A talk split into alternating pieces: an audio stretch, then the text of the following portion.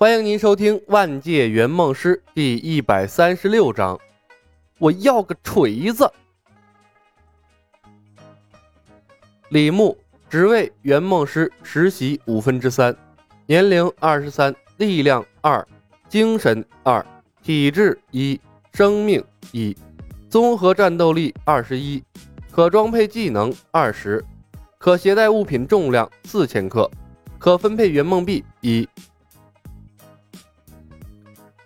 回归了万界圆梦公司，李牧瘫坐在舒适的办公椅上，长长松了口气。虽然过程稍稍有些骚气，但终究帮木星实现了他的愿望。又是一个圆满的结局，让人欣慰。啊，三个了，再有一个任务就可以转正了。李牧翻看着他的属性面板，看着五分之三的进度，分外舒适。到目前为止。他已经追平了前面七位被淘汰的圆梦师的最高纪录。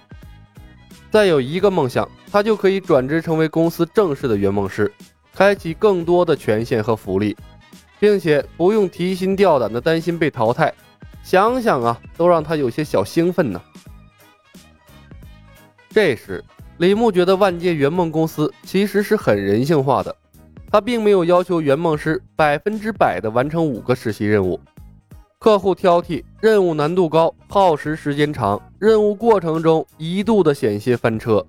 可以说，木星的梦想是所有客户中最艰难的。但是，这趟任务中，李牧的收获也是最多的。他几乎是把《笑傲江湖》中所有的秘籍都给搜刮干净了，并且还入门了基础内力，综合战斗力竟然多出来了一点。应该就是把他体内那可怜巴巴的嵩山派基础内功带来的加成。最关键的一点是，李牧从木星身上学会了很多圆梦师的宝贵经验，这是修炼多少高深的内功都换不来的。不出意外，一厘米漂浮术和千年杀进入了冷却状态，之前用过的另外四种超能力也都没有解封。不知道是在实习期过后解封，还是真有漫长的冷却期。李牧唯一知道的是，随着任务的进行，好用的超能力越来越少了。头发乱糟糟，肤色透露着一种常年不见阳光的惨白，深深的黑眼圈像是几天都没睡觉一样。格子衬衫领口处一片油污，胸前的口袋处还残留着方便面的残渣。这是李牧的新客户苏汤，一个二十四岁，从事着影评师、游戏测评师、自媒体、微课等多种足不出户就能完成工作的标准宅男。雷神之锤，低头看着桌面上逐渐生成的新合同，李牧一脸的不敢置信，这也是他第一次在顾客面前失态了。袁博士，你没听错。我的梦想就是得到雷神之锤，不不是那款射击游戏，是漫威电影中那个雷神索尔的锤子，那个乔莫尔尼尔，锤头用锤死的行星内核打造，那个锤柄是世界之树的树干，然后可以将任何物体打飞，可以引导雷电的那个雷神之锤。苏汤在椅子上扭来扭去，手舞足蹈的向李牧描述他的愿望。袁博士，我现在描述的够确切了吧？嗯，够够够够确切了。李牧轻轻咽了口唾沫，俯视桌面上的新任务。苏汤，二十四岁，梦想获得漫威世界中雷神索尔的武器姆乔尔尼尔，并带回地球。任务难度二星，所需支付圆梦币数额八。他妈，你开玩笑的吗？不是你妈的圆梦公司，我错了。我就不该说你有人性，你他妈就是一个压榨圆梦师血汗的渣仔公司啊！二星任务就要去和雷神抢锤子，那他妈可是漫威世界呀！雷神、洛基那还有奥丁啊，那都是阿拉斯加的神呐！那雷神这一锤子下去，那可是秒杀笑傲江湖所有高手啊！我就只是个实习期的小菜鸟啊！你确定？这是实习期圆梦师能完成的任务吗？啊，还他妈要把锤子带回地球？他把雷神之锤带回地球能干啥呀？啊，当超级英雄吗？此时此刻，李牧大概明白了，为什么七个被淘汰的前辈圆梦师啊，最好的成绩是完成三个任务了。如果第四个实习任务都是这样的地狱级别的二星任务，那完成的希望啊，简直是微乎其微。妈了，买了个皮儿，坑爹呢！这是。李牧又怀念起了一星任务中的妇女儿童，和他们过家家一样的梦想比起来，这他妈的成年男性的梦想简直不要太恐怖了。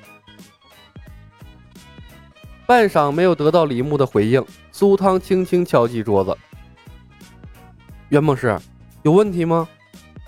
咕咚一声，李牧咽了口唾沫：“苏先生，据我所知，雷神之锤是索尔的专属武器。”一般人根本连拿都拿不动吧？李牧的话触碰到了他的专业领域，苏汤瞬间精神了。他打了个响指，眼睛陡然亮了起来。你错了，除了索尔之外，雷神之锤还有很多人可以拿得动啊。李牧，是吗？当然了，比如复联二中的幻视，他亲手拿起了锤子递给了索尔。比如索尔的姐姐死亡之神海拉，他不仅拿起了锤子，还给捏碎了。还有复联四中的美队，那一手拿锤，一手拿盾，简直酷毙了。当然啊，还有他的老爹奥丁，戴了无限手套的灭霸，还有那个漫画中的黑寡妇，雷神的女朋友。好吧，这样听起来，这雷神之锤是挺好拿的。可是。这些人中间有他妈一个普通人吗？啊，不对，好像是有一个普通人，那就是雷神的女朋友。李牧看着苏汤，想到了一种可能性，他的眼神古怪。所以，苏汤，你的真正意思是成为雷神的女朋友，让雷神爱上你，然后成功偷了他的锤子？他不禁想起了被他成功配对的李寻欢和唐若悠。向苏汤投去了鼓励的眼神如果你的愿望核心是这个，那这个我比较擅长。你更改一下愿望，我拼了老命也帮你把雷神掰弯了。愿天下有情人终成眷属。呸！苏汤像是被踩了尾巴一样，从椅子上跳了起来，急得面红耳赤。你他妈是个正经圆梦师吗？我告诉你，我的性取向正常的很，我的愿望就是锤子，锤子。雷神的锤子，我跟索尔本人不想发生任何关系，你他妈不要再跟我提那么恶心的事儿，行不行？啊，好吧。林木讪笑了一声，重新打量不修边幅的苏汤。的确，让雷神爱上这样一个邋遢的家伙，比让他直接拿起雷神的锤子那难度还要高啊！真要给这两个人做媒，要么雷神一锤子敲死他。要么雷神恶心的直接把锤子送给他，那不会有第三种可能了。不过，简福斯特倒是给李牧开启了新的思路，也许啊，这还真是一条可行的路线呢。有百分之一的希望，也要去试一试啊。李牧摆了摆手，微笑道：“苏先生，稍安勿躁，是我误会了。咱们啊，不说爱情了，接着讨论锤子的问题。”苏汤铁青着脸坐回了椅子。我的愿望就是这个，不会改的。你要是没有思路，我可以给你提供几个。李牧一愣，愿闻其详。本集已经播讲完毕，感谢您的收听。